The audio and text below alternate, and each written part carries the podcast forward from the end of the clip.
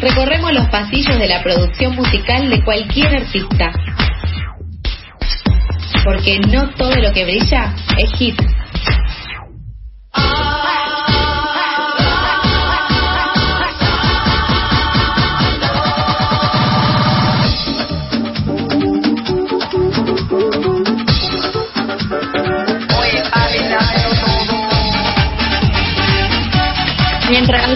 Baila y descontrola todo y bueno, se tiene que poner a bailar en el MIT, le damos la bienvenida a Talía, que eh, viene de la manito de Daniela Marlén en esta columna que se llama Más allá del hit y que buscará pulir cual diamante la producción musical de esta vasta artista mexicana. Hola Danu, ¿cómo andas? Hola, ¿cómo va? ¿Todo bien? ¿Ustedes?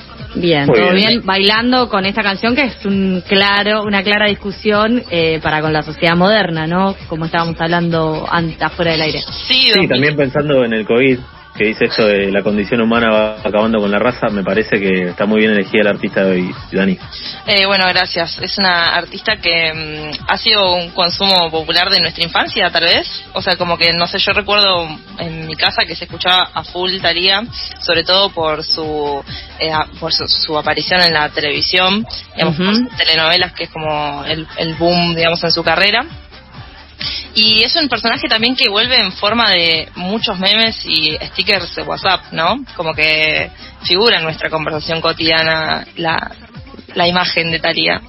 Talía, eh, yo me acuerdo que en una época se había sacado las costillas y, y, y Marilyn Manson también se había sacado las costillas y medio como que en la historia de nuestra mente Internet nos confundió todo y pensábamos que se había sacado las costillas no para achicarse la cintura que había sido el, el origen sino que había varias teorías conspirativas alrededor de, de eso.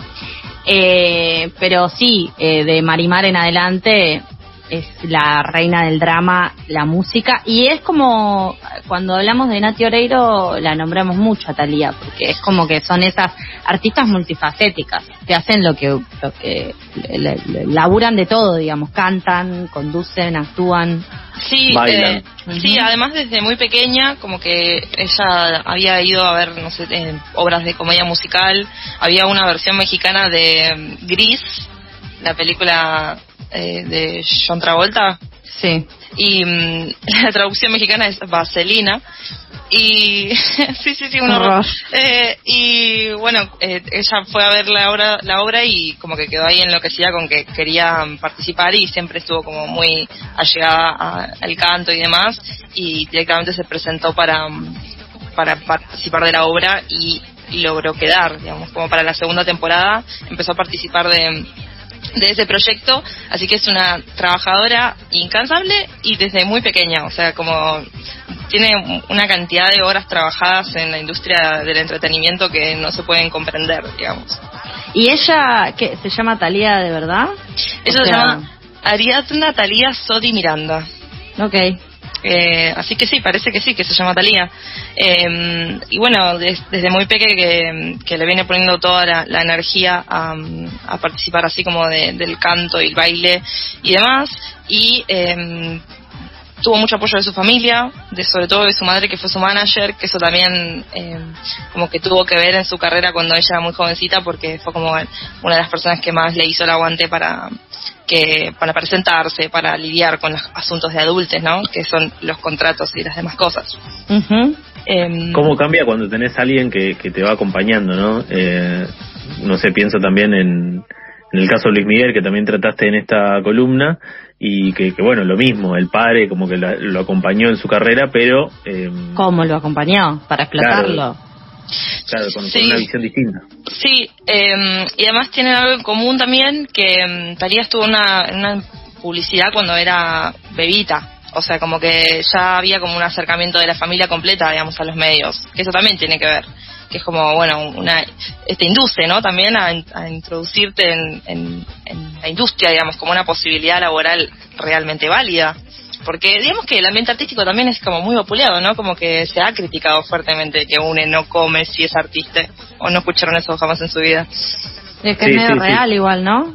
Como que No. si no tenés contactos, no tenés posibilidades capaz de, de ingresar y que es muy difícil hacerlo por tus propios medios. Está como instalado eso. Sí, bueno, y Talía, no sé, como que tuvo ahí su, su energía y su apoyo como para poder perfeccionarse, ir a estudiar a, Los Ángeles, digamos que es como la, la, cuna de la comedia musical. Y en el 1990 saca su primer disco, que se llama Talía, eh, que bueno que fue apoyado por Televisa, que bueno ya venía trabajando con Televisa en las novelas, hizo una novela que se llamaba Quinceañera, eh, otra novela que se llamaba Pobre señorita Limantur, que esto estamos hablando de 1988 y en el 90 saca su primer disco. Eh, vamos a escuchar la primera canción y después vamos a hablar un poquito sobre sobre cómo cómo cómo fue cambiando su, su estilo, su género, pero sobre todo su manera de cantar. Vamos a escuchar la primera que se llama Talismán.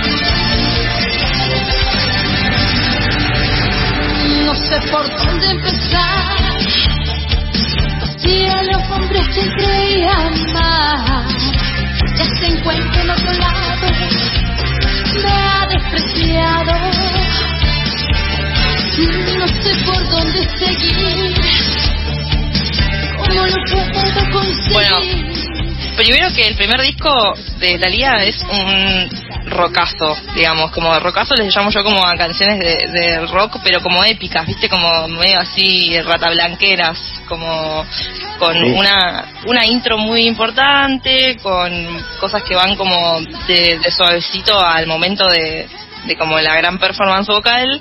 Y le encontré una gran similitud a Valeria Lynch sea, algo que no me esperaba para nada es... ¿Pero en las letras? En el registro vocal. Tienen como ah. las mismas notas, esos grititos así como bien rockeros, como al fondo de la garganta, como con toda la energía.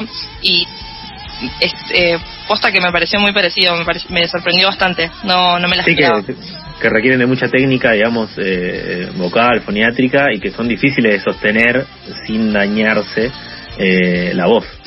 Sí, y bueno, pero desde ya que es una persona que ha entrenado un montonazo y que todavía sigue practicando, eh, digamos, como que constantemente trabaja en su voz y se nota un montón que ya empezó con una buena base y después fue como trabajándola.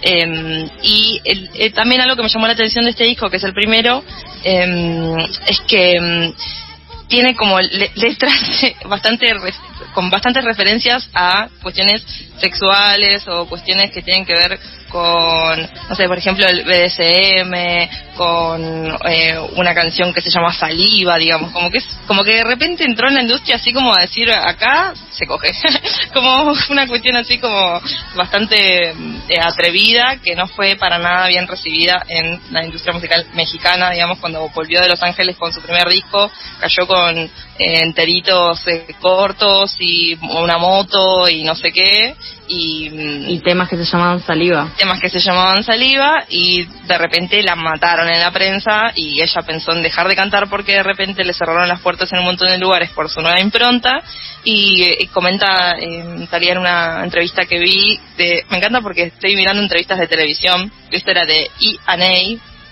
A&E, un canal que era como así como de espectáculos. Sí. Eh, y bueno, ella decía que su, que su mamá en ese momento le dijo, tenemos dos caminos, o te dedicas a hacer otra carrera ahora, o vamos contra la prensa, tú y yo, y vamos a defender por qué hicimos este recorte para, para que nuestro estilo, digamos, de la música latina sea este ahora, digamos. Y eh, eh, claro, nos metemos, nos metemos con todo, con esta, ¿no? Sí, exactamente.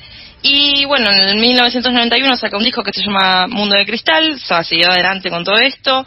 Eh, y en el 1992 empieza la trilogía de las Marías, que esto es las novelas, eh, que son las, las, las, novelas con las que se hizo mega famosa, que son Marimar, María la del Barrio y María Mercedes. Las tres con la misma temática que es una persona eh, de clase baja que se tiene que enfrentar a familias de ricachones y tiene como que ir ahí eh, metiéndose en sus casas y en sus y en sus, vidas, en sus vidas de ricos, pero como algo que me gusta mucho es que como que bardea un bastante a como al, al cheto, digamos, como que tiene su descargo social, más allá de que en muchas situaciones como que sus personajes son bastante como oprimidos o no sé, siempre un varón la rescata de una situación.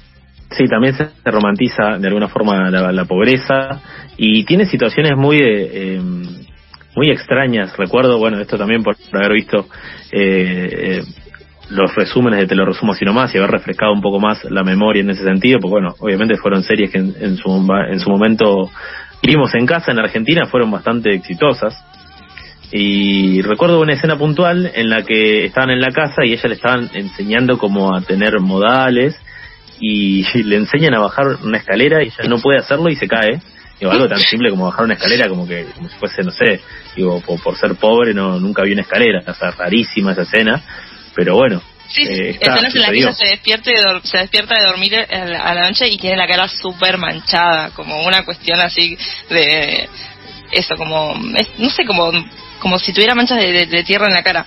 Eh, como una estereotipación muy fuerte, pero bueno, estamos hablando de 1992, 94, 96, digamos. Pero bueno, sí, esas como son las novelas que estaban en las televisiones de nuestras abuelas. Sí, sí, y que crecimos con eso. O sea, realmente eh, en los 90 eh, eran furor. Tal cual. Bueno, y en el 92 sacó un disco que se llama Love, que ahí empezó a ser como más electropop, eh, mambo, como rock, así que ya como mezclando los, los estilos. Y eh, en el 1995 saca un disco que se llama eh, En Éxtasis, que empieza a trabajar con Emilio Estefan. Eh, Emilio Estefan es la pareja de Gloria Estefan, que es como uno de los productores que se encargó como de, introducir en, el mundo, digamos, en la difusión mundial a todos estos artistas. Y acá encontré como una relación con nuestra amiga Selena, porque trabajó con A.B., que es el hermano de Selena, que también le produjo unas canciones. Y bueno, tiene como, ahí ya está como directamente super metida en el pop y saca eh, los temas de Mariela del Barrio y Piel Morena. Digamos, como que hizo un combo ahí, difusión, TV y, ambiente musical bastante completo. Claro, como que logró bien toda esa fusión, porque eh, de hecho eh, recuerdo que, que, toda esta visibilización que tuvo por, por estas novelas que mencionaste fue de la mano con, con su crecimiento musical y, sonaba, acá sonaba en todos lados, en, radios, en canales de televisión, era como una, una figura ya bastante instalada.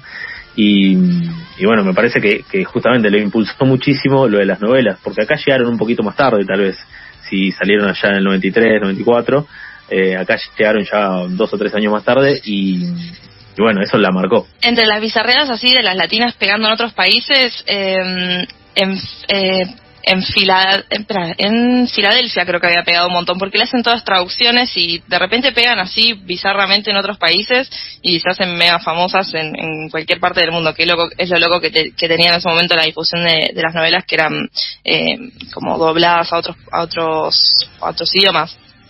En el 98 saca Amor a la Mexicana, eh, que saca el temazo eh, Mujer Latina, Amor a la Mexicana, y ahí empieza a cantar como canciones de películas como de Anastasia y de mm, La Cenicienta, y eh, sigue grabando películas, todo esto, digamos, como a full, como trabajando todo el tiempo, y en el 2000 eh, saca, Arrasando, que es como el cambio de la década, ¿no? Como el momento en el que... Mm, eh, todas estas canciones así como súper estrendosas, como muy pop ruidoso, con mucha velocidad y con mucho filtro en la voz también, eh, se empieza a poner de moda. Sí, eh, y tenía un alcance popular también Talía, porque tanto, bueno, Amor a la Mexicana como Piel Morena se tradujeron en la época en canciones de cancha, por ejemplo, que uno pensaría que, bueno, es algo alejado al mundo de la cancha, pero no, sucedió, sucedió realmente. En el 2000 saca Arrasando, que que, es este disco, y que saca la canción de Rosalinda, que es otra novela también que la pega un montón. Y en el 2002 eh, saca otro disco que se llama Talía. Tiene tres discos que se llaman Talía. Y me puse a investigar por qué es así y, ella dijo, porque no me gusta complicarme y para que no me confundan, para que sepan que soy yo. O sea, una persona que no tiene mucha vuelta para, para componer. Eh, hay algo que me, gusta mucho de, su estilo, que es que mm, es una persona súper versátil, que además como que luchó mucho por, eh, por imponer como un estilo particular, digamos que Amor a la Mexicana me parece un temazo y es como que también...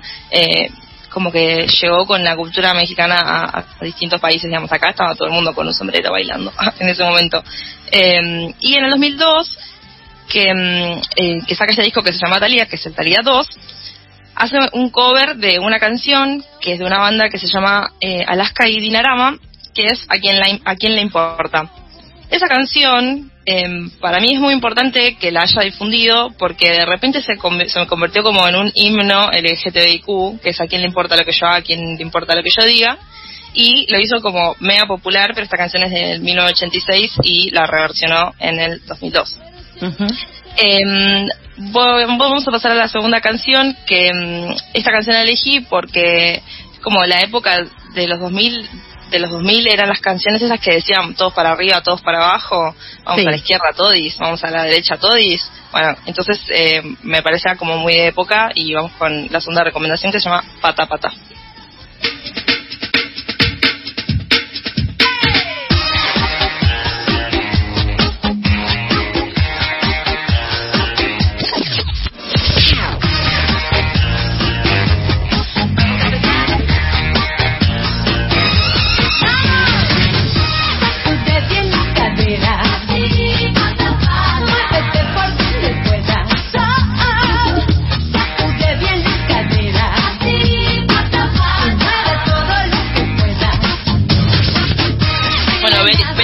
Basic, o sea, como bastante básico, pero era est- esto que les comentaba de mover la cadera, digamos, como momento de que- bailar, momento de que la persona que hace la música guíe la party que va a pasar mientras se escucha, digamos. Eh, yo creo que Patapata también es eh, creada por un artista anónimo y eh, fue abrazada por la cultura popular y, y andás a- y cada cual puede hacer su versión de del Patapata. Sacude bien la cadera, ¿no? Sí, sí, en este disco que es en Talía del 2002, también hizo un cover de You Spin Me Round. You Spin Me Round, round esa. ¿me ubican? Eh, que también... Voy a decir que sí. Vamos a Bueno. decir que sí. Bueno, bueno, bueno. Eh, bueno, en el 2003 sacó otro disco, adivinen cómo se llama. Talía. Talía. Tres salidas tuvo. Tres Talías. Y bueno, le sí, sí, gustaba porque mucho hizo su la nombre. trilogía de María y también hizo la trilogía de Talía. Ah.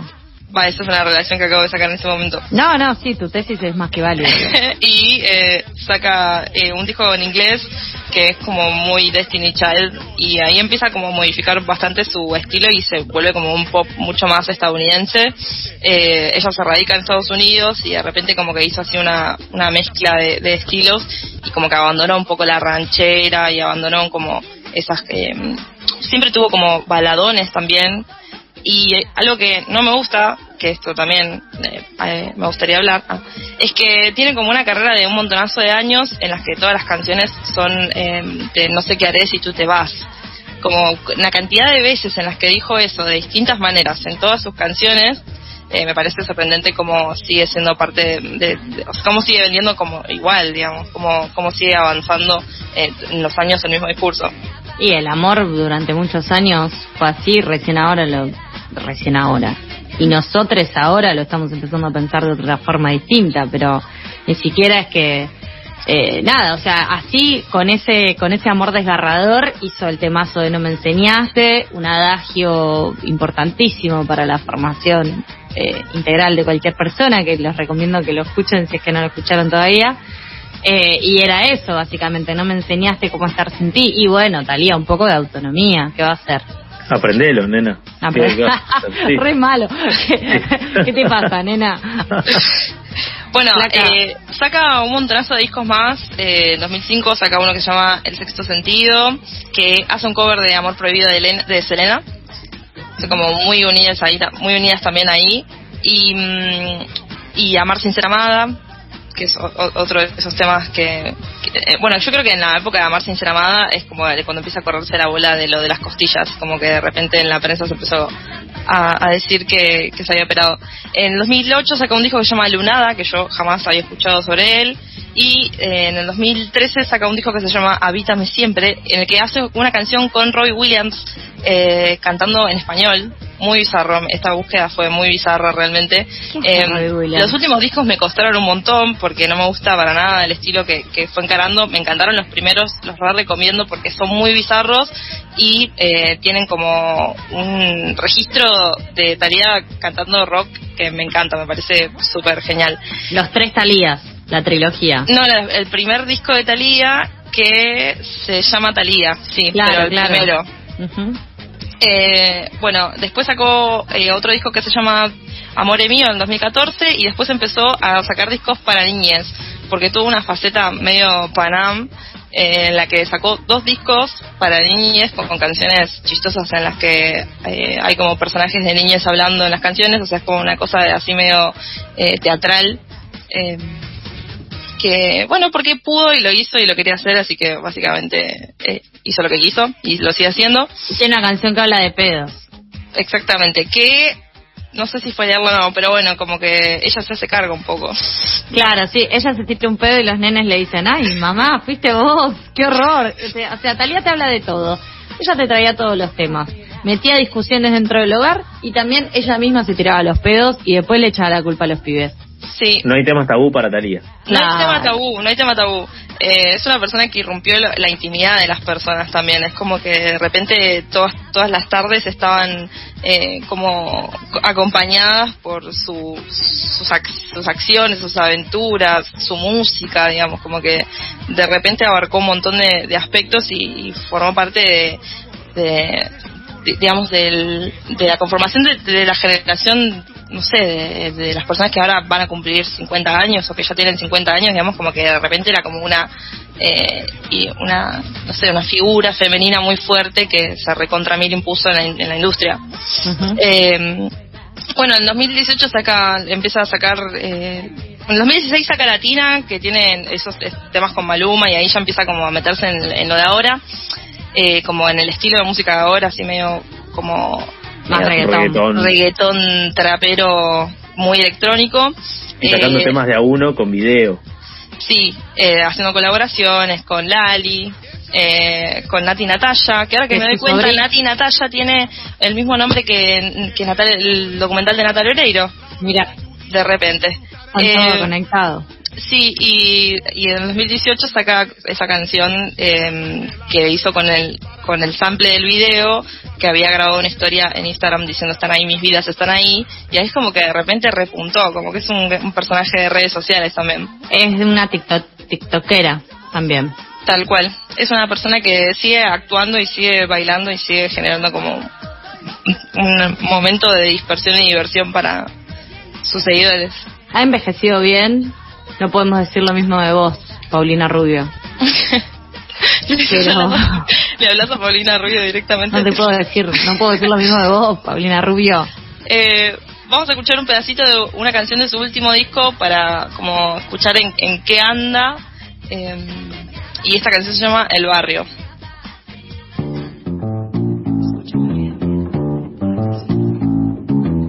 En mi barrio yo fui creciendo, Esos sonidos que hay en mi pecho, los llevo frescos como flores de enero. Yo recuerdo que mi mami me decía, sé muy valiente niña Talía. Cuando la cosa se te ponga peligrosa, dale la vuelta con picardía. Si la envidia te arroja porquería, que de tu boca salga poesía fina.